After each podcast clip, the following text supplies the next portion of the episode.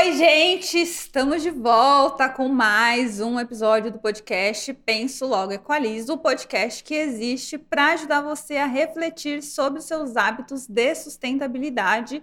Lembrando que esse podcast é um oferecimento das nossas marcas parceiras que nos ajudam a colocar esse podcast no ar, a levar mais informação, a levar mais sustentabilidade para vocês. Então a gente tem o Instituto Muda, a Cor, a BioWash e o Mercado Diferente.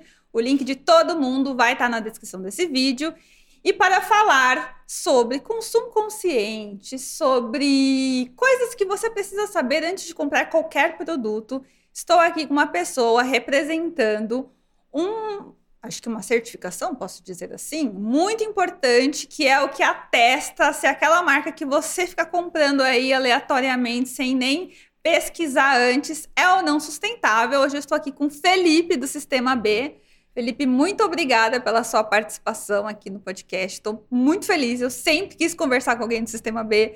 Eu sempre quis falar com alguém do Sistema B, porque a gente sabe que é uma das certificações mais importantes que a gente tem no Brasil hoje para dizer se a marca é ou não sustentável. Eu tenho certeza que você vai esclarecer aqui muitas dúvidas que eu tenho. Prazer, Lari. Fala, pessoal. Prazer estar aqui, acho que representando o Sistema B Brasil no, nesse podcast. Acho que vai ser legal a gente trocar essa ideia sobre a certificação, sobre o papel do movimento aqui né, em impulsionar essa nova economia, esse capitalismo, esse consumo mais consciente para todos. Muito obrigada, Felipe. Bom, como você veio representando uma, uma marca, né, uma empresa, uma certificação, digamos assim, eu vou ter que mudar um pouquinho a dinâmica do começo do podcast. Eu sempre peço para a pessoa contar a história de sustentabilidade dela, ou melhor, a história dela, e como a sustentabilidade cruza essa história. Mas, você trabalhando no sistema B, você provavelmente tem, uma história bem sustentável. Mas eu vou pedir para você contar a sua história dentro do sistema B, como você chegou lá. E aí você já me, me fala é, a importância do sistema B para nossa sociedade, para nossa sociedade do consumo, né? Todo mundo compra. Uma, eu falei com o pessoal do Acatu aqui e é uma das coisas que a gente bateu o martelo é que ninguém vai parar de comprar, né? Ninguém vai deixar de comprar. Mas assim, como a gente pode comprar com mais consciência, né? O como é, é possível comprar com mais consciência. Então, tecnicamente, eu vou pedir para você contar a sua história dentro do sistema B, é, falar um pouquinho da sua rotina, o que, que acontece lá dentro, a importância, onde estamos, para onde vamos, como podemos melhorar. E no meio do caminho eu vou fazendo ali umas perguntas para que as coisas a nossa conversa flua aqui, tá bom? Show, não, legal. Acho que antes de começar a falar sobre aqui meu papel no Sistema B, acho que é legal a gente falar o porquê que o Sistema B Brasil existe, né? O que, Sim, que a gente faz. claro. Então, acho que o Sistema B Brasil, né, a gente representa nacionalmente o movimento global das empresas B, que é um movimento que nasceu em 2006 com esse intuito, né, de reconhecer líderes, empresas, né, que usam a força dos seus negócios para gerar um impacto positivo para a sociedade e para o planeta. A gente acredita que como, como movimento, né, que a gente precisa ter uma nova economia que seja equitativa, regenerativa e sustentável para todas as pessoas e para o planeta. E a gente atua como Sistema Brasil aqui no Brasil fomentando esse movimento. A gente é bem reconhecido pelas certificações, pelas nossas empresas B, como você falou, a BioWash, a gente tem um mercado diferente, mas ao mesmo tempo a gente também trabalha né, com campanhas de conscientização, com programas de mensuração de impacto aqui para as empresas do Brasil começarem a conhecer né, qual que é o seu impacto. Antes da gente falar de uma certificação, é importante que as empresas né, reconheçam o seu impacto. E aqui dentro do Sistema Brasil atuo dentro da nossa área de certificações, justamente então atendendo as empresas que querem passar por um processo de certificação, querem começar a entender qual que é o seu impacto com todas as suas partes interessadas, desde suas práticas de governança, suas práticas né, com seus trabalhadores, com a sua comunidade onde ela está inserida, com a sua cadeia de fornecedores, qual que é a relação com o ambiente que essa empresa tem e principalmente quais são os clientes que ela tem, quais são suas práticas. Quando a gente fala de uma certificação, é uma jornada que a empresa vai seguir. E tudo começa por esse conhecimento ali de qual que é o seu impacto. Então, aqui dentro do Sistema Brasil, a gente fomenta, então, essa primeira jornada de conhecimento. Nós temos a nossa ferramenta de avaliação de impacto B, a empresa vai fazer seu diagnóstico, vai entender quais são as suas práticas, e depois, se ela quiser sua certificação, ela vai verificar por uma auditoria as suas práticas, suas políticas, quais são as suas relações com as partes interessadas ao longo de um processo de auditoria. Mas quando a gente fala aqui, então, da nossa área de certificações, é sempre legal trazer, né? No Brasil, a gente tem mais de 300 empresas B certificadas, são empresas que estão espalhadas pelo Brasil todo, e a gente sempre traz esse viés né, de empresa de gerar impacto, são empresas socialmente e ambientalmente responsáveis. A gente tem uma, um olhar de sustentabilidade dentro das empresas que fazem parte do nosso portfólio. 300 empresas é pouco, né? Se a gente for falar o número de empresas que existem no Brasil, é pouco. E eu acho que tem esse lado do movimento, né? Saber que a gente não vai certificar todas as empresas que existem no Brasil ou no mundo todo. Mas a gente consegue fazer que empresas se comportem como empresas B. E a gente entende isso pelo primeiro passo, justamente de a empresa conhecer qual é o seu impacto, qual é a sua relação com a sua comunidade local, quais são suas práticas seus trabalhadores. Sua empresa tem uma política de treinamento de trabalhadores? Qual é a equidade salarial entre o salário mais alto e o mais baixo? A gente tem uma ferramenta que é a avaliação de impacto B, que tem perguntas provocativas e também educativas para as empresas. Então a gente vê também, a gente não vai certificar todas as empresas no Brasil, mas quanto mais empresas usarem a nossa ferramenta de avaliação de impacto, entenderem o seu impacto, sua relação com seus pares interessados, as empresas estão se comportando como uma empresa B. Tá, e aí a, quando a empresa vai lá, faz a, essa, responde esse questionário, né, faz a avaliação, aí ele pode falar, tá bom, vou partir para a certificação ou não, né? Perfeito. Ele mesmo decide, Isso, né? Uhum. Tem muita gente que decide não partir para a certificação. Se formos falar hoje em dia que no, no, no, Brasil, mais de 10 mil empresas já usam a ferramenta de avaliação de impacto B. A gente tem 10 mil empresas que entraram, começaram a entender seu impacto. Quando a gente olha de uma certificação, a gente tem 300 aqui na nossa rede. Então, tem empresas que realmente ainda não decidiram seguir para uma certificação, mas elas estão nesse primeiro início da sua jornada. A certificação vem como um reconhecimento uhum. da empresa, da maturidade social e ambiental que a empresa tem. Então, a empresa inicia a sua, a sua mensuração de impacto, entende, olha, preciso melhorar minhas práticas de governança, preciso criar um código de ética, preciso ter membros aqui no meu conselho representando aqui todas as partes interessadas da minha cadeia de valor como que eu posso começar a montar essa estratégia? Então, a mensuração de impacto é o ponto inicial, né? A gente fala que ser uma empresa B é uma direção e não uma posição. Então, a empresa começa essa jornada, né, esse caminho de uma possível certificação, reconhecendo, né, entendendo quais são os seus pontos fortes dentro da sua operação, quais são suas práticas com suas, suas partes interessadas. Mas essa ferramenta, ela é uma ferramenta que vocês conseguem monitorar se a pessoa está fazendo alguma coisa? Sim, sim. É uma ferramenta que ela foi desenvolvida pelo Bilab, que é justamente a organização fundadora, né? O Sistema Brasil representa nacionalmente esse movimento global. E essa ferramenta é desenvolvida pelo Bilab. Já estamos na versão 6 dessa ferramenta, a gente vai ter uma nova atualização. Uhum. Justamente, né, uma ferramenta que sempre está tentando seguir né, a materialidade dos assuntos corporativos, sociais ambientais para conseguir incorporar nessa avaliação das empresas. A gente consegue saber quantas empresas, como eu falei, 10 mil empresas no Brasil usam essa ferramenta hoje em dia.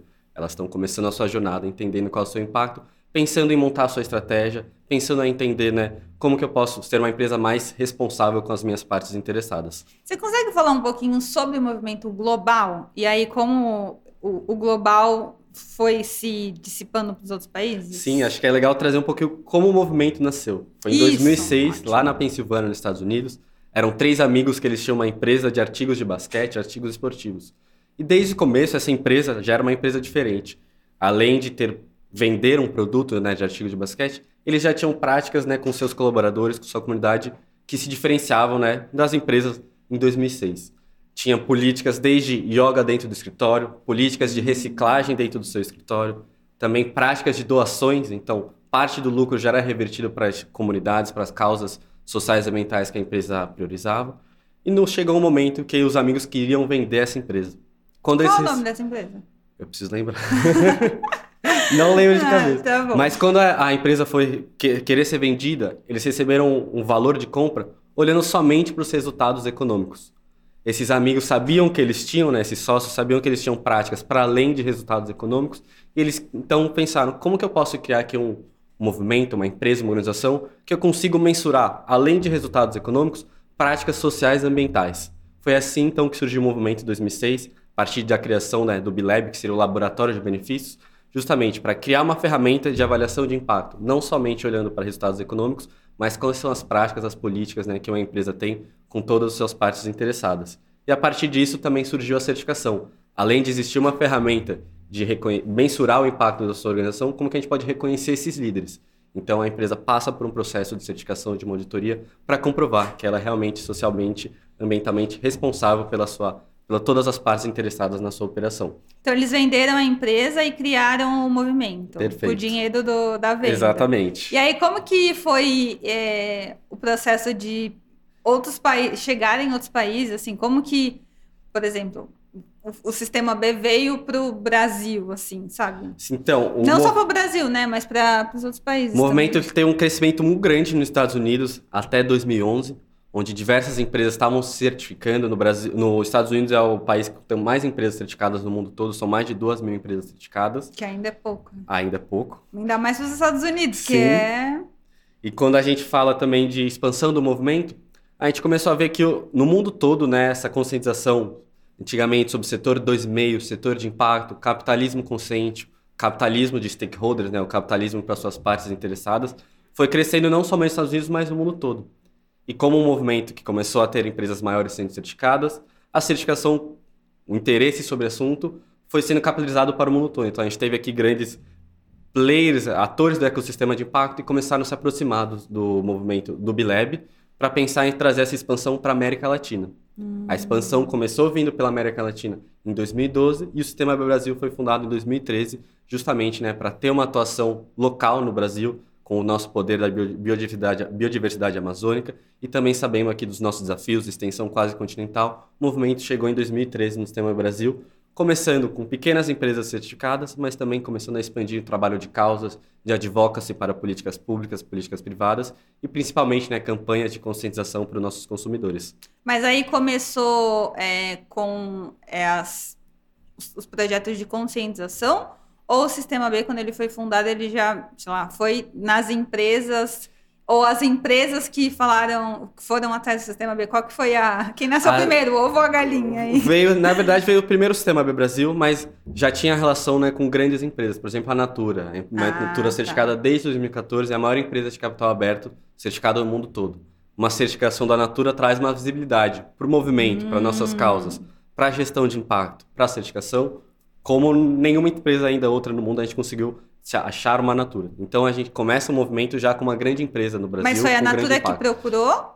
Que se interessou ou vocês foram atrás da Natura? Eu não sei, não ah, sei tá. 100% dessa informação, mas a gente teve uma, uma relação desde o começo do movimento com a Natura. Ah, tá e a, a expansão do movimento, o awareness do movimento veio também muito forte com a empresa B certificada Natura, que ainda é a maior empresa de capital aberto no mundo certificada. E fala aí um pouquinho da importância disso, da, da Natura ser a maior empresa de capital aberto Acho que é, são, vários, são vários pontos que trazem a importância da Natura né, ter no movimento. Acho que, primeiro, é uma empresa que, desde os seus primórdios, sempre adotou como uma estratégia de, de competição, uma, uma estratégia né, de, de, de liderança aqui uhum. do seu negócio, a sustentabilidade.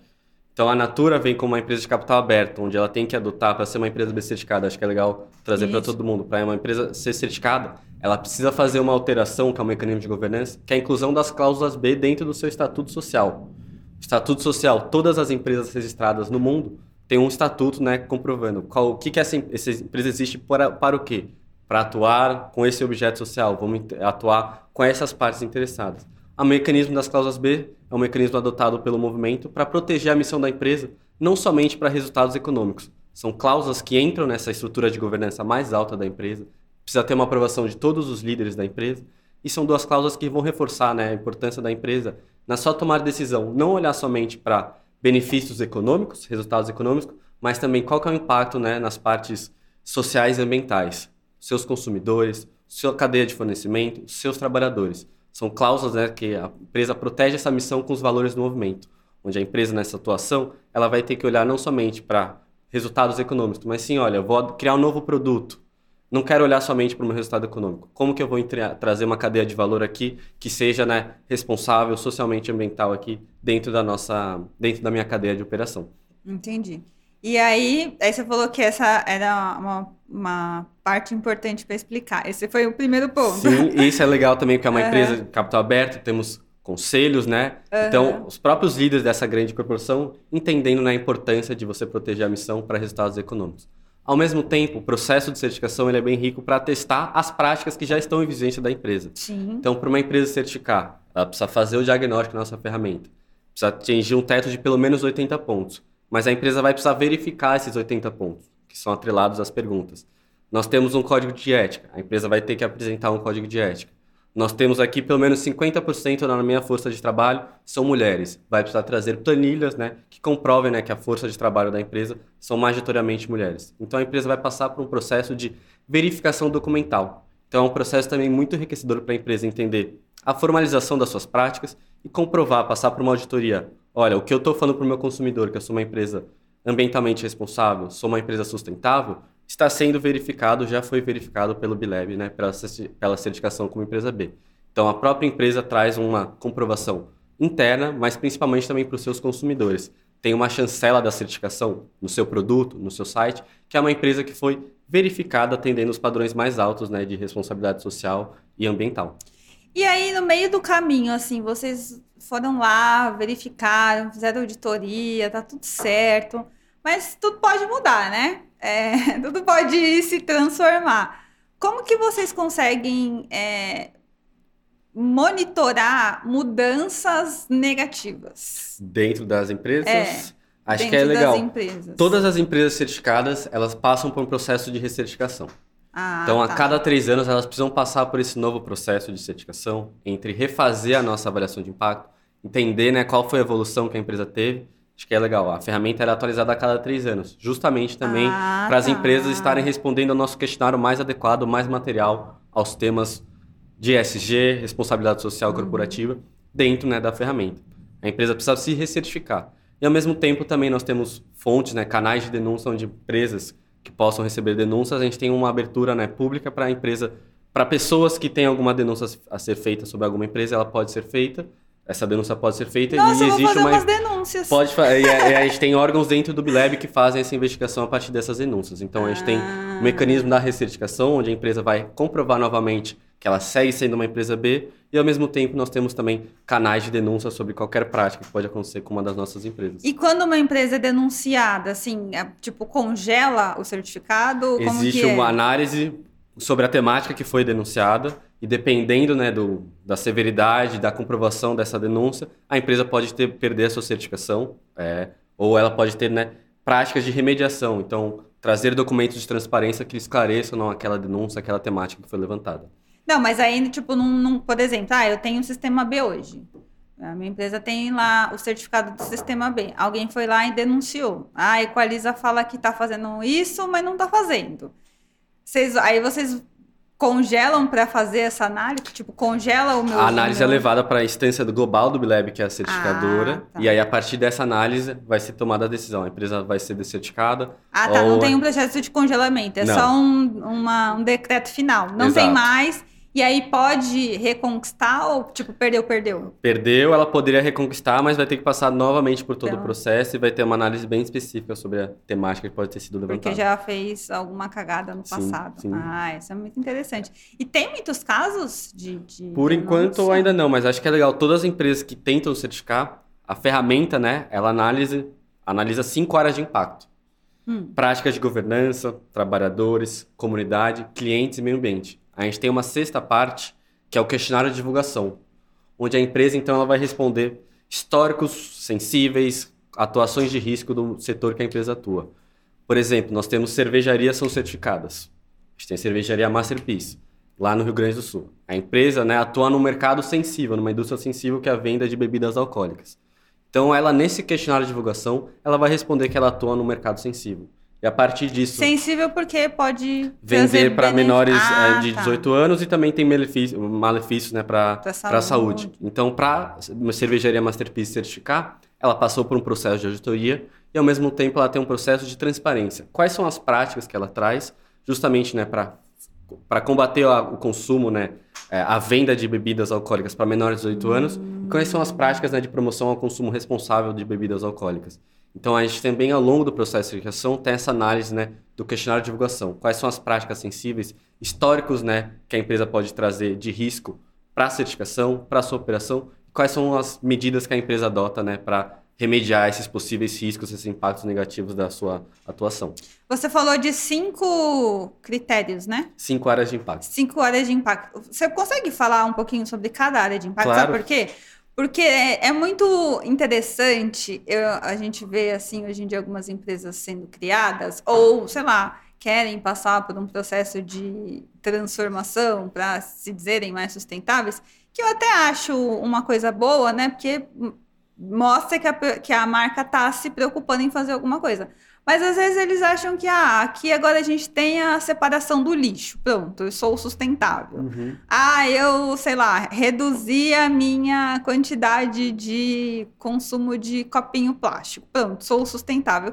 E aí o funcionário trabalha, sei lá, 15 horas por dia. Então, né, não dá. Sim, sim. não dá para dizer que é sustentável. Então, fala um pouquinho sobre cada uma, assim, mais detalhado que você puder, para que as pessoas consigam ter clareza sobre o que, que é realmente gerir um negócio sustentável, né? E por que que é, eu, como consumidora, vou te apoiar como um negócio sustentável? Legal, não, acho que é uma ótima pergunta, acho que é legal trazer esse conhecimento para o público.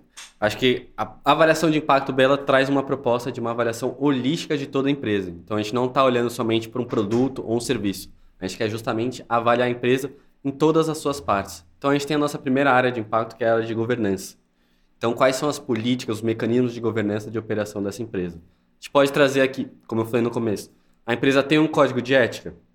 Essa, esse código de ética ele é passado por todos os seus funcionários? Tem um treinamento?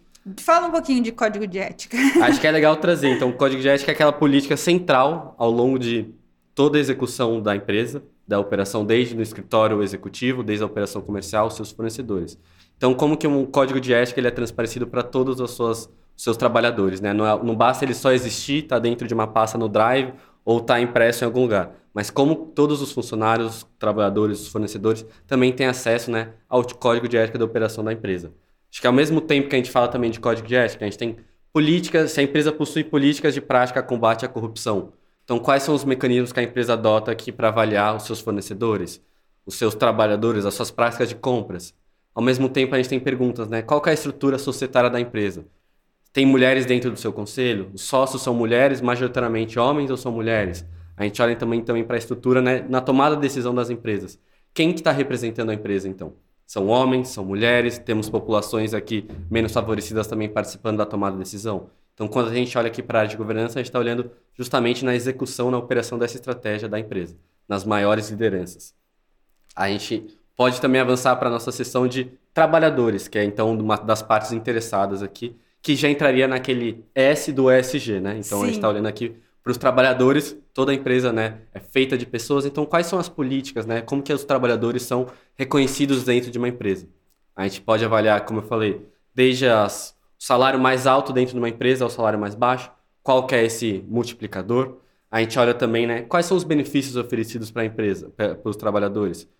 Benefícios de saúde, alimentação, tem benefícios de treinamento e capacitação, então essa visão, né, trabalhadores estão aqui na minha empresa, então vamos fomentar aqui o desenvolvimento das suas capacidades. Para que eles possam crescer também de cargo, né? Porque Sim. não adianta, a pessoa entra estagiário, vai ficar estagiário para sempre, ou sair da empresa, né? Exatamente. né? Entrar como ajudante de limpeza, vai ficar ajudante de limpeza para sempre, Sim. Né? E aí a gente tem também uma, uma própria pergunta, né? Qual que é a métrica de promoções dentro da empresa? Justamente ah, para medir, né? Bom. Funcionários que estão avançando de cargo, estão sendo promovidos se os funcionários recebem bonificações, gratificações por resultados que eles entregam para a empresa.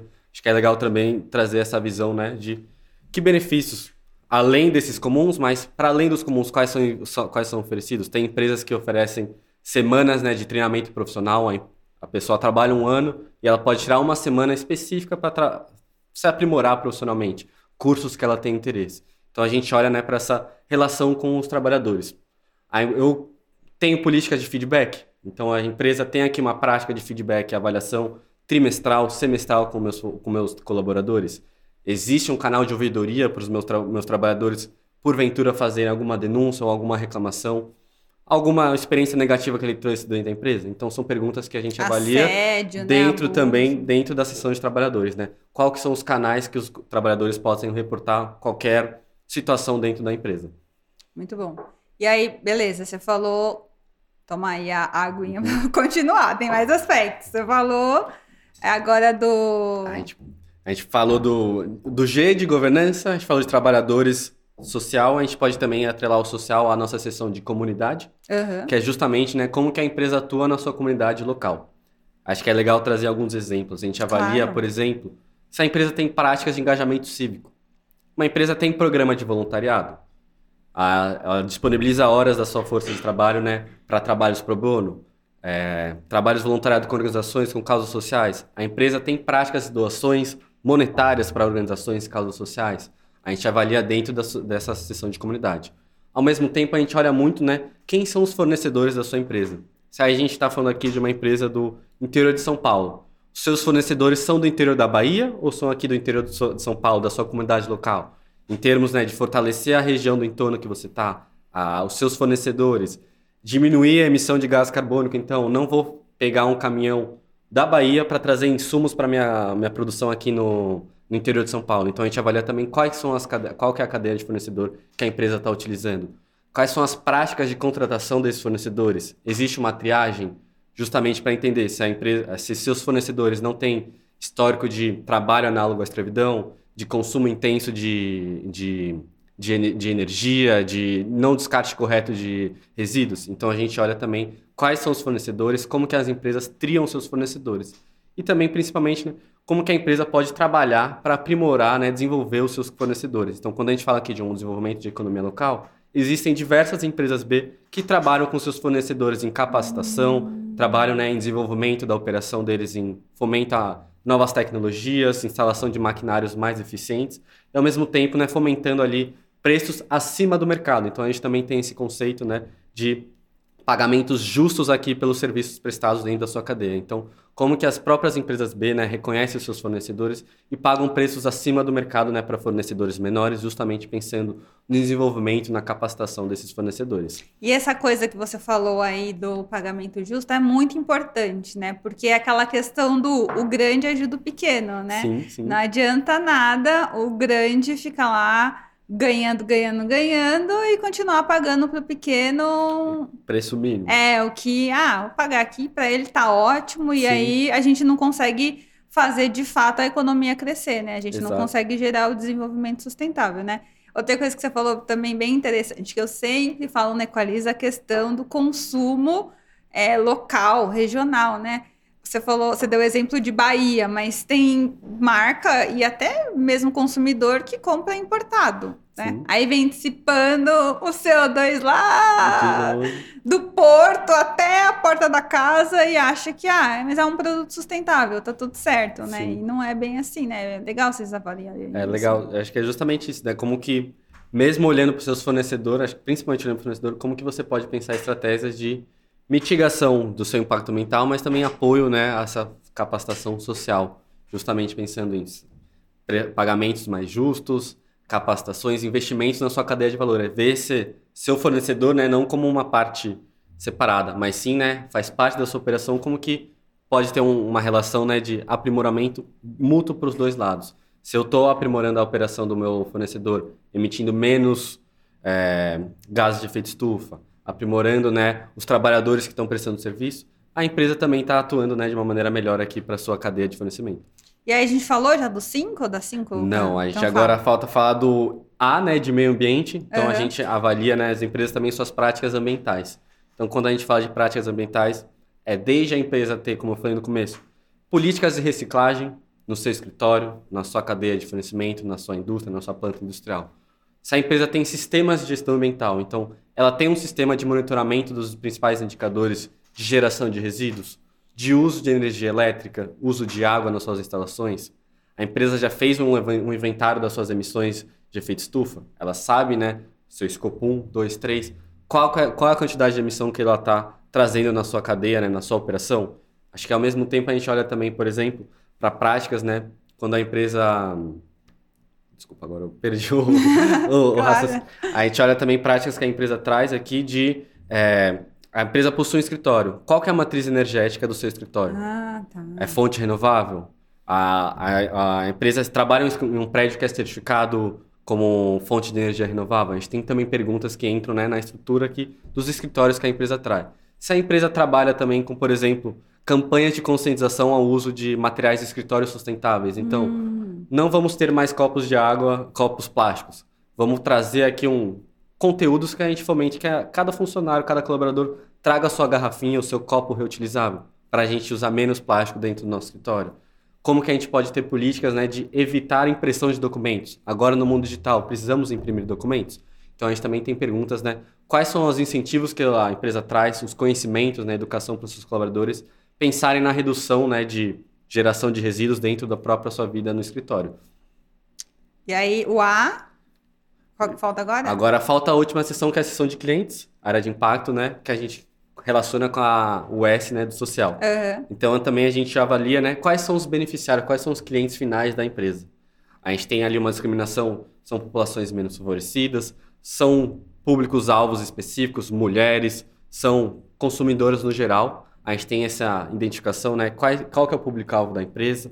A gente olha também quais são as práticas né, de proteção a dados, então agora com transações online, informações né, de publicidade, em tudo que a gente usa já gera algum dado. Sim. Como que a empresa utiliza esses dados internamente? Tem políticas de proteção de dados? Quais são os canais de denúncia sobre comprei um produto que quebrou na semana seguinte? Como que o consumidor hum. pode reportar a empresa? Quais são os canais de ouvidoria? Quais são os procedimentos justamente né, para entender qualquer problema que pode ocorrer com o produto ou alguma denúncia também contra a empresa. Então, a gente avalia nessa área de clientes quais são as práticas né, de ouvidoria, denúncias, uso de proteção de dados também é algo que está cada vez mais forte dentro da própria ferramenta de avaliação de impacto.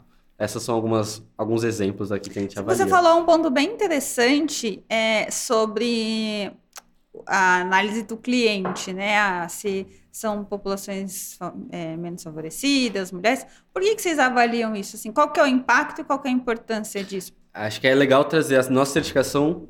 A gente reconhece empresas né, que usam os negócios para gerar impacto positivo e mitigar a maioria dos impactos negativos na sua operação. Ah, tá. A gente tem diversos negócios sociais, negócios de impacto que são certificados. Hum. São justamente líderes que criaram empresas para atender um problema específico ah, ou atuar com um público específico. Então, por isso que a gente avalia quais são os clientes que a empresa está trabalhando. Por exemplo, posso trazer um exemplo de uma consultoria. É, existe a Plano CDE, que é uma das primeiras empresas B certificadas do mundo todo, no, no Brasil, desculpa. A Plano CDE oferece serviços de consultoria para avaliação de impacto socioambiental. Hum. Então, a empresa vai, vai avaliar quais são, qual é a teoria da mudança que é aplicada para a empresa contratante, quais são os benefícios que o, a empresa está trazendo. Então, vai ser avaliado, né?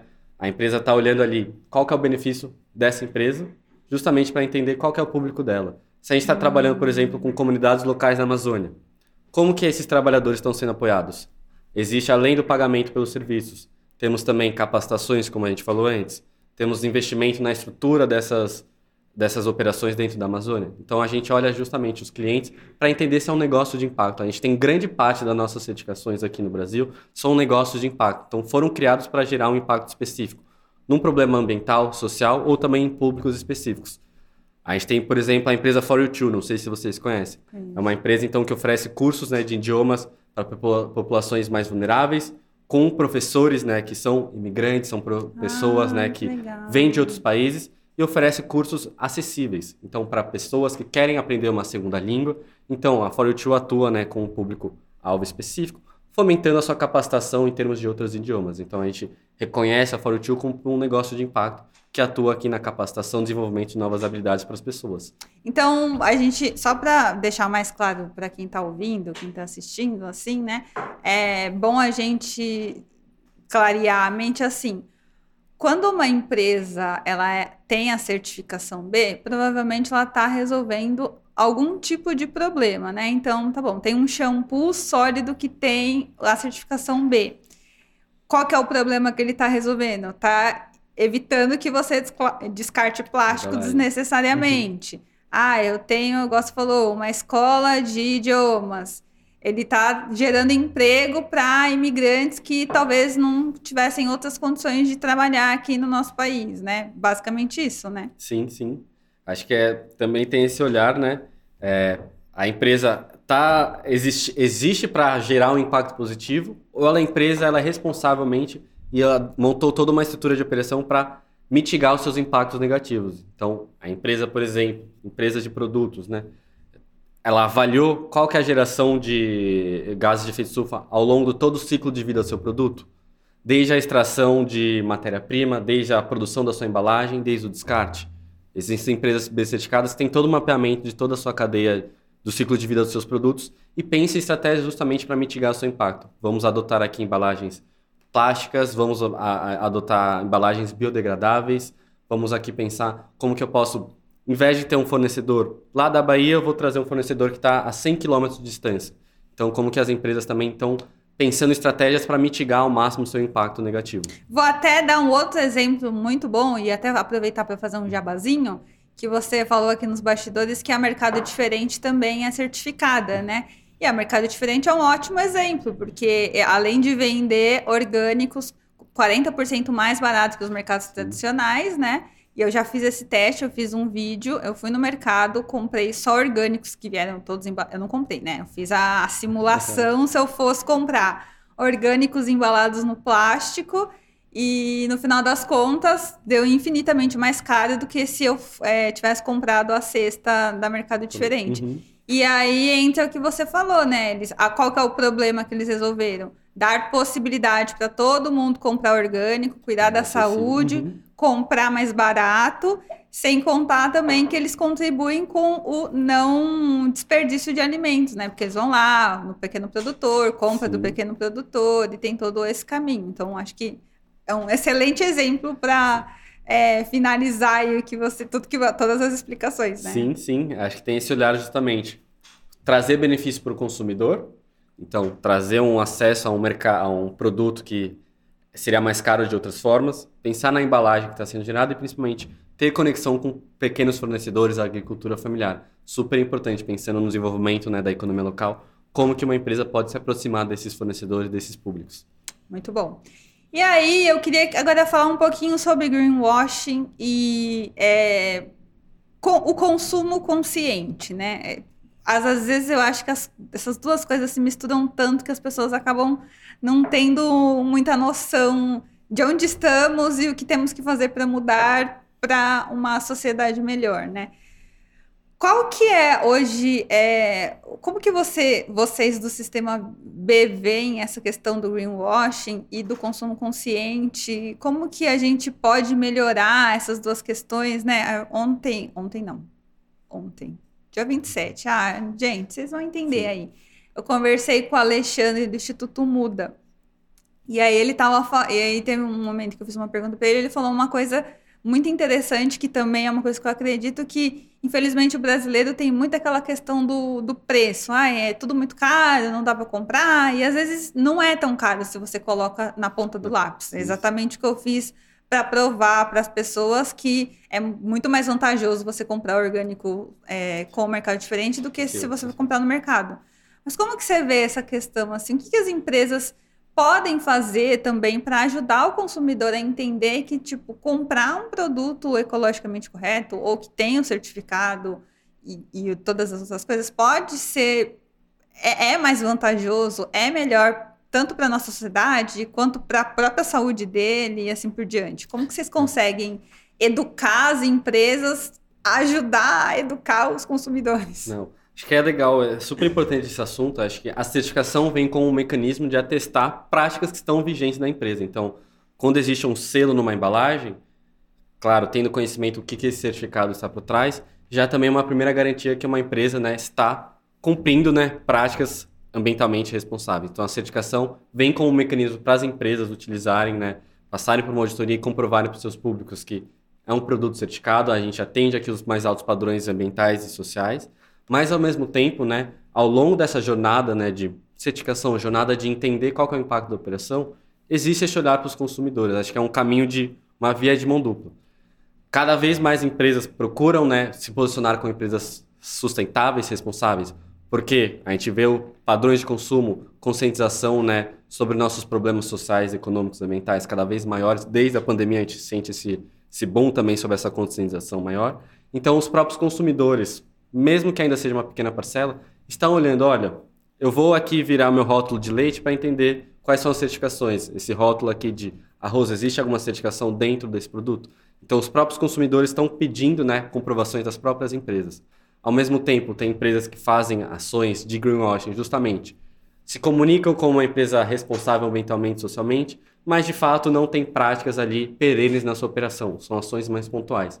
A gente traz aqui o selo, outras certificações, justamente como um mecanismo de comprovar. A empresa não está só publicando que ela é responsável, ela foi verificada, ela foi auditada. Então, a própria certificação traz essa chancela aqui para as empresas, mas principalmente para os consumidores conseguirem escolher. Vou comprar um produto que pode ser um pouquinho mais caro, mas eu sei que essa cadeia de fornecedor do produto foi certificada. são produtores orgânicos, trabalham com cadeia agricultura familiar, fortalecimento da sua cadeia de fornecedor. Então, o próprio selo já traz com uma apoio nessa tomada de decisão para o consumidor. Mas você acha assim que hoje em dia as empresas elas estão é, a força de trabalho, a força de conscientização, né, para tentar educar o cliente, tá forte, porque eu ainda vejo, infelizmente, esse, esse mesmo discurso de sempre, né? Quando eu vou falar, vou dar alguma dica de troca de, de coisa que você usa no dia a dia, seja o shampoo sólido, seja alguma coisa, alguma um outro produto que é essencial para o seu dia a dia, mas que você tenha opção sustentável. E aí a desculpa sempre dos consumidores é sempre a mesma. Isso daí é muito caro, sustentabilidade é para rico, sustentabilidade uhum. não é para todo mundo. E aí, às vezes, eu acho que o pessoal, eles não conseguem entender essa jornada que você explicou. Porque, assim, não dá pra gente, né? Não dá para uma empresa, um negócio crescer e se sustentar fazendo caridade só, né? Sim, Vendendo sim, sim. um produto a 50 centavos quando esse produto deveria ser um real. Só que você também não acha que precisa mais força das empresas de fazer essa educação né, com, com, o consumidor, para que ele entenda o porquê que é mais caro? Sem dúvida, eu acho que agora entendi a sua pergunta. Ah. Acho, acho que 100%, acho que tem uma questão. A bolha SG, digamos, a gente com esse boom de conhecimento sobre SG, ASG, né, ambiental, social, governança, está em, no, no, mainstream, principalmente com lideranças, né, com o mundo corporativo. Mas como que a gente consegue transferir essas temáticas de uma maneira mais democrática, mais Isso. acessível ao público? Então, por exemplo, quando a gente fala de por que, que o meu. Por que, que é importante ter um selo de empresa B ou um selo de é, cadeia, de, é, cadeia de fornecimento orgânico? Existe o celular, mas como que as empresas podem começar a transferir esse conhecimento para os consumidores? Então, ter explicações, olha, minha, minha cadeia de produtores é orgânico, por isso, por isso. A gente tem aqui toda uma certificação sobre a minha cadeia. Acho que tem essa transparência, essa não transparência, mas essa democratização de um conhecimento mais mais fácil, acho Isso. que mais, mais do dia a dia para os consumidores. Menos acho. técnico. Menos técnico, justamente. Quando a gente fala então de emissões de gás de efeito estufa, G, GHG. Então, como que a gente pode transparecer? Olha, uma empresa está aqui trazendo medidas né, para atingir o Net Zero 2030, né? Quais são as práticas que ela está fazendo? Começou então pelo entendimento aqui, quais são os meus, qual que é a minha, minha geração de gás carbono na minha operação? O que, que eu estou fazendo para diminuir? Claro que vão ter investimentos robustos dentro da operação. Vou instalar, então, no meu escritório, é, usinas fotovoltaicas, vou fazer um sistema de reutilização de água. Tudo isso vai interferir né, no preço do produto final. Então, como que também essas informações conseguem ser transmitidas de uma maneira mais acessível, uma linguagem mais menos técnica, como você disse, é. para os consumidores, para o público geral. Acho que esse é um papel muito importante que as empresas tentam, estão cada vez trazendo mais e a gente, como o próprio movimento Sistema Brasil, está trazendo essa proposta justamente como que a gente consegue trazer conteúdos participando aqui desse incrível podcast para deixar mais claro né, o que é ser uma empresa B, o que é ser uma empresa socialmente responsável, ambientalmente responsável. Então, como que a gente consegue trazer essas temáticas que são perenes à operação, a empresas, né, no movimento, no mundo corporativo, para o público mais geral. E você, sei lá, você pode abrir um pouquinho algum dos projetos que vocês já fizeram, estão fazendo, para conseguir fazer com que as empresas, porque às vezes eu entendo também, é, eu estudei jornalismo, né? Então, já trabalhei em assessoria, marketing, e tem um preciosismo das empresas de querer usar termo técnico para ficar bonito, pra... e não fala nada. Fala, fala, fala e não fala nada.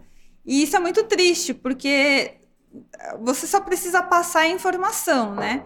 É, e, e, passar a informação. Tem um. Eu, uma vez eu vi um, alguém falando que se você consegue explicar em cinco minutos qualquer coisa e a pessoa entende, significa que você é uma pessoa inteligente, uhum. né? E que é, a sua mensagem ela foi passada com clareza. Que é, infelizmente, o que não acontece. Eu vejo, infelizmente, assim, eu não consigo ainda mudar essa minha teoria, que não acontece isso quando a gente está falando de SG, de sustentabilidade as empresas ainda estão muito naquela coisa técnica para falar uma coisa que pode ser simples, que podia ser falado de forma simples. Então, Sim. como que o sistema B está trabalhando nisso? Assim, tem alguma coisa que vocês Olha, estão fazendo por agora? Sim, a gente tem aqui principalmente essa vertente de comunicação e divulgação de conhecimento sobre a certificação, mas principalmente sobre a avaliação de impacto B. Acho que é justamente como que a gente consegue transparecer essas temáticas que a gente falou aqui sobre as cinco áreas de uma maneira mais simples aqui para as pessoas. Então, trazendo conteúdos online, Instagram, Facebook, Facebook não, LinkedIn, é, participando de podcasts. A gente tem aqui toda uma estratégia ao longo desse ano de estar tá cada vez mais presente nesses públicos, nesses canais de divulgação, canais né, de comunicação, justamente para trazer maior transparência. O que é uma empresa B e o que, que a gente olha para avaliar uma empresa B.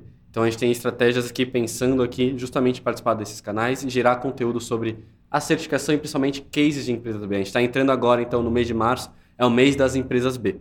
Então, ah, tá. a gente vai fazer uma série de campanhas né, com cases do porquê que as empresas são certificadas. Então, por exemplo, a gente vai trazer a Mercado Diferente para falar o que, que a Mercado Diferente faz para ser uma empresa B. Traz, tirando os termos técnicos, mas sim, de fato, trazendo exemplos práticos. Olha, minha embalagem não é de... Minha embalagem é de, de material reciclável. Não estou usando aqui um material, matéria-prima puro, né? puro. Então, como que a gente consegue trazer casos simples do dia a dia né, para um conhecimento mais geral. Então a gente tenta, tenta, explorar justamente cada vez mais né, os meios de comunicação, as redes sociais e também principalmente participando de eventos, palestras, tanto do mundo corporativo, mas também academia, justamente para a gente conseguir expandir cada vez mais esse conhecimento do mundo ASG, ESG, da sustentabilidade. Mas tem uma troca entre sistema B e empresas, assim? Vocês conseguem promover, sei lá, seminários, coisas para que exista uma troca, porque às vezes também eu, eu, acho que a empresa também tem lá uma certa dificuldade de se mostrar e de falar, né? E ter, e como o sistema B ele é uma certificação, talvez seja mais fácil identificar o problema e encontrar uma solução. Além dessas, dessas práticas que você falou, de ah, participar de podcast, fazer conteúdo para as redes sociais, mas entre lá, entre vocês, sistema B e empresas, Existe esse canal de troca também? Sim, sim. Acho que é um canal cada vez mais que estamos aprimorando. A gente tem aqui agora nossa área de relacionamento justamente pensando quais são as entregas de valor que a gente tem para as empresas. Então a gente tem cada vez mais montado estratégias de conexão entre elas. Então, por exemplo, uma empresa não, nunca fez a emissão, a, o inventário da sua emissão de, de gás de efeito estufa. Nós temos empresas bem certificadas que trabalham especificamente para isso. Como que a gente conecta elas? Como que a gente fomenta a discussão entre elas? Olha, Fiz todo o levantamento, uma empresa de bens de consumo, fiz o meu levantamento. Escopo 1 ou 2 é onde eu tenho a maior emissão. Existem empresas B que conseguiram reduzir desse mesmo mercado? Como que eu posso me conectar? A gente faz essa interação entre as empresas, essa conexão. Vocês fazem um network. Então. Exato, então. dentro ah, tá. da rede, justamente, né, para se conectar com empresas que atuam no mesmo mercado ou empresas que se destacam em práticas também. A gente tem as Best for the World, as melhores empresas para o mundo, que é uma premiação né, global que acontece todo ano. Então a gente reconhece né, as empresas com as maiores pontuações, que certificaram com as maiores pontuações, e elas são aqui os casos que a gente também utiliza aqui para divulgar né, de uma maneira mais democrática o que, que é ser uma empresa B. Então a gente tem esse lado de trazer o caso dessas empresas, mas ao mesmo tempo a gente conecta elas entre si dentro da nossa rede. Conexões de benchmark, discussões, temos grupos de trabalho de algumas temáticas que a gente vai ativando ao longo do ano e principalmente fomentando né, eventos aqui é, locais e também regionais, globais. Vamos ali participar de um fórum SG. Como que a gente consegue juntar empresas da região para se falarem, para comunicarem que o que é ser uma empresa B, elas estarem junto representando o movimento e trazendo a força dessa certificação que elas utilizam. Legal. E agora uma, uma dúvida minha, assim, é, sobre o sistema Tem que pagar para ser certificado? Como Sim. que funciona Existe, isso? então, uma taxa anual de certificação. A empresa passa por um processo e a certificação é válida por três anos. Hum. Então, para ela manter a certificação, ela paga uma taxa anual é, cobrada né, de acordo com o faturamento e tamanho uhum. da empresa. E é uma taxa que cobre justamente toda a ativação do movimento. Desde o uso da marca da empresa, mas também de participar da nossa rede, participar da, dos nossos eventos e principalmente a utilização da nossa ferramenta de avaliação de impacto B. Então, é uma taxa anual que é cobrada para a empresa manter a sua certificação. Mas esse, igual você falou, essa taxa aí anual, ela é cobrada de acordo com o faturamento da empresa, né? Então, Isso. Então, se a empresa fatura 100 mil, aí vai ser é um, correspondente. Exato, existem faixas de, de taxas anuais. Ah, tá. Isso. É interessante, né? Porque Sim. não adianta não, tinha, não tem como cobrar para todo mundo. Ta... É, sim, sim, a exato. mesma coisa. Não sim. seria nada justo isso, né? Bom, e aí agora eu queria que você tentasse conscientizar os consumidores, tanto porque esse podcast, lógico que eu acredito que muitas pessoas que tenham negócios ou queiram é, fomentar o seu negócio, fortalecer o seu negócio estejam assistindo, mas o foco maior é no consumidor, assim, de fazer com que ele tenha mais é, consciência ambiental, digamos assim. Uhum. Então, o que, que você falaria para um consumidor na hora que ele está lá comprando alguma coisa pela internet ou num shopping, né, que é o maior âmbito de consumo que existe uhum. no mundo e que o povo acha que é passeio, mas não é? O que, que você falaria, você, sistema B, falaria para esse consumidor antes dele passar o cartão dele? Olha, acho que tem o primeiro ponto que a gente falou no começo. As pessoas não vão deixar de comprar, mas eu acho Isso. que o primeiro é entender o que você já tem aqui, desde roupas, acessórios, mas principalmente dentro da sua casa, o que você já tem. Você precisa comprar algo novo, você pode reutilizar, você pode pensar, adaptar alguns acessórios dentro da sua casa. Eu acho que primeiro tem essa consciência. Temos bastante compra, vai sempre ter, né, um mecanismo de compra. Como que a gente pode pensar? Preciso comprar tal roupa? Eu já tenho cinco camisetas pretas, preciso de mais uma? Acho que tem primeiro essa condização interna, né, quando a gente fala, né, a pessoa entender que precisa comprar. Mas quando a gente fala de produtos, principalmente de alimento, como que a gente pode tomar uma, escolher melhor os nossos produtos? Acho que o primeiro, eu a gente sempre fomenta essa prática, né, a olhar o rótulo das embalagens.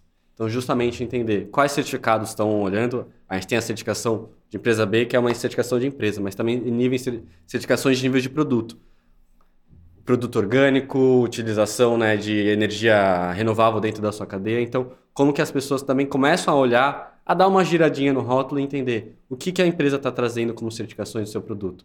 Porque a gente, pela certificação, que são atestadas, a pessoa consegue tomar uma decisão muito melhor. Olha, não vou comprar de um, um leite que não trabalha, um leite, uma camiseta que é. não tem, que não usa tecido orgânico, que a gente sabe que gera mais uso, de, uso intensivo de água, maiores práticas extrativistas. Então, como que as pessoas começam a pensar né, nas embalagens, as informações contidas nas embalagens, como uma tomada de decisão?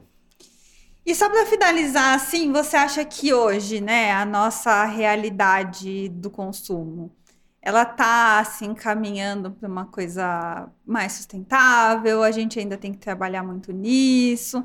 Eu, sinceramente, acho que o Brasil está muito atrasado em termos de sustentabilidade, infelizmente. Não sei o que você acha sobre isso, mas eu acho que tá, porque tem, tipo, coisas básicas que, que eu já falei mais de um milhão de vezes e a galera ainda me critica por falar que uma vez eu fiz um post, uma vez não, mês passado eu fiz um post que foi um, um que viralizou, assim, muito legal, muito legal, né, em partes porque eu tava mostrando que quando eu vou viajar, tô no hotel lá, tem sempre no, no café da manhã tem um jarro de água. Antes de sair para o passeio, eu encho a minha garrafinha de água com a água lá do, do café da manhã, ao invés de comprar uma água na rua na garrafinha plástica. Então, assim, não é pela, pelos dois reais da garrafinha plástica, né? Pela água, né? Porque a galera nem pensa na garrafinha plástica. Não é pelos dois e cinquenta da água é por, pelo não descarte de plástico. Sim. É por eu estar tá ali reaproveitando alguma coisa e não descartar nada.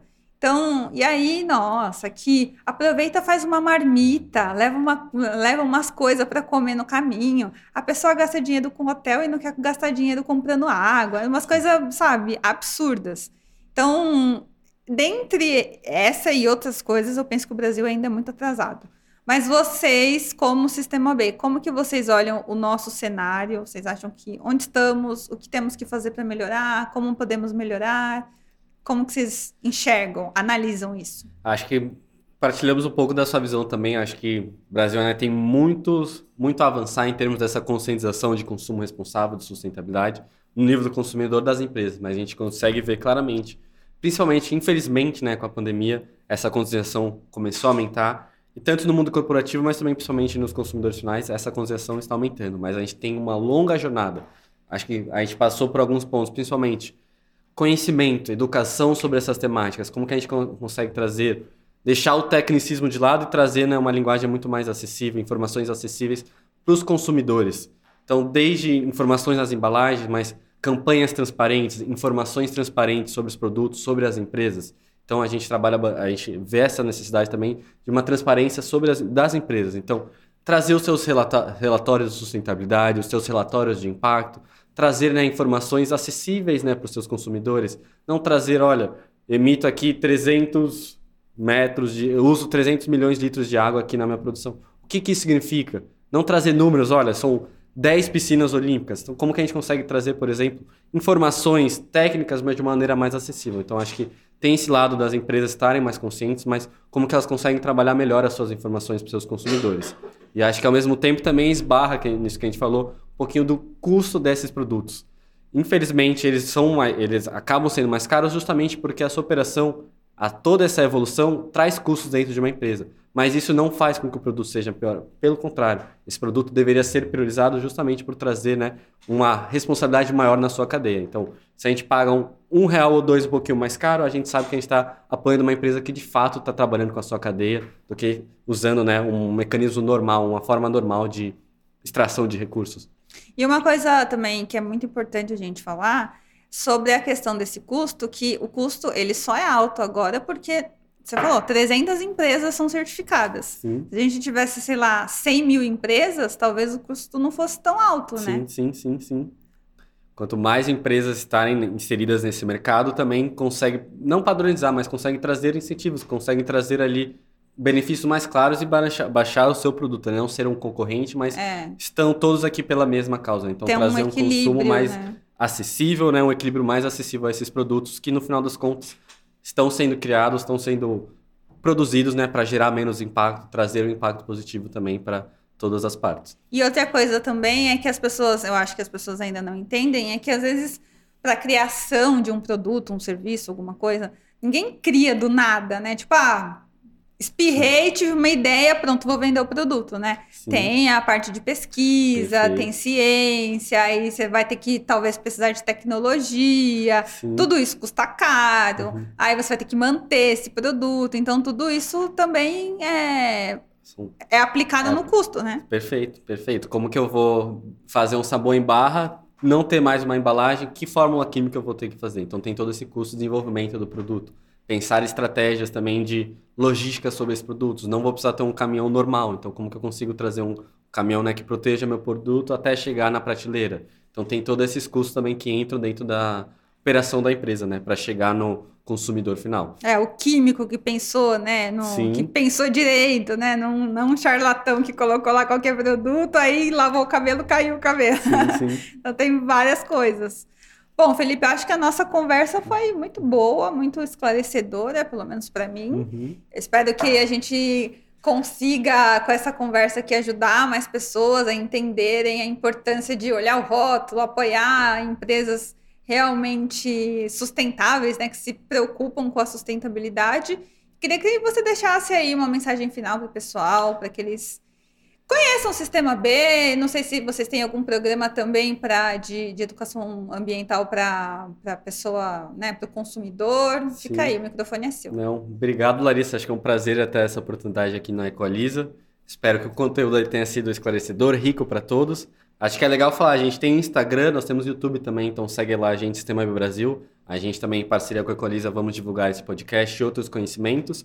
Segue lá a gente, acho que mensagem principal que a gente pode passar é justamente para os, os, os consumidores cada vez mais, né, se questionarem sobre os produtos que estão comprando. Acho que não somente na prateleira, mas também pesquisar um pouco mais sobre as suas empresas, né? Que empresa eu gosto? Vou alugar um carro no final de semana.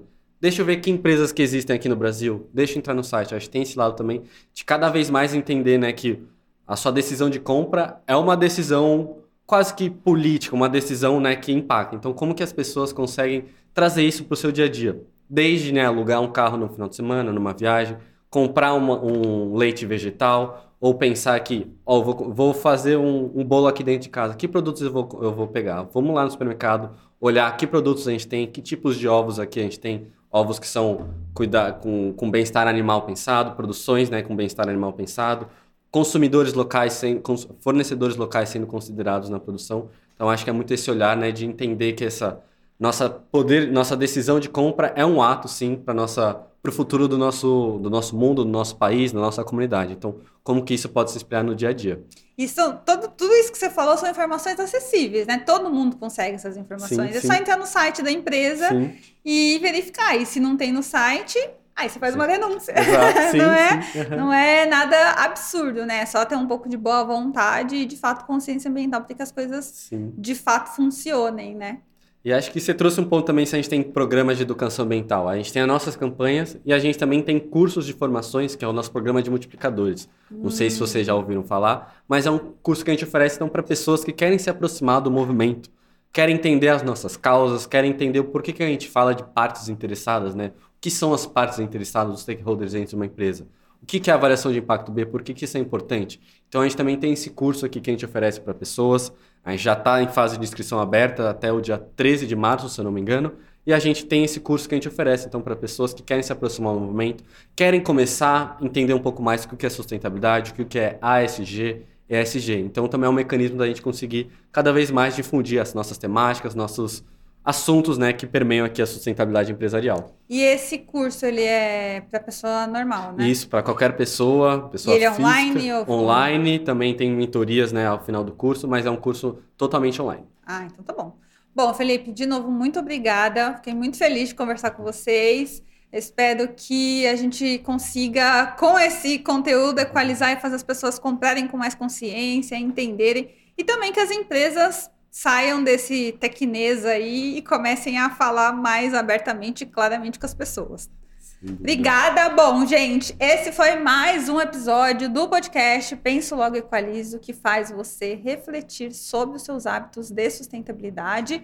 Lembrando que hoje esse podcast também foi um oferecimento das nossas marcas parceiras, Instituto Muda, Mercado Diferente, que é certificada, BioWash, BioWash também é, né? É. BioWash e a Cor. Espero que vocês tenham gostado. Se tiverem dúvidas, deixem aí nos comentários que o Felipe vai responder, a galera lá do Sistema B vai responder. E compartilha esse vídeo, porque essa é a ação mais importante desse canal. Compartilhar. Compartilhar conhecimento. Lembrando que a Equaliza compartilha ideias sustentáveis, então, por favor, compartilhe esse vídeo. Um beijo e até o próximo vídeo. Tchau!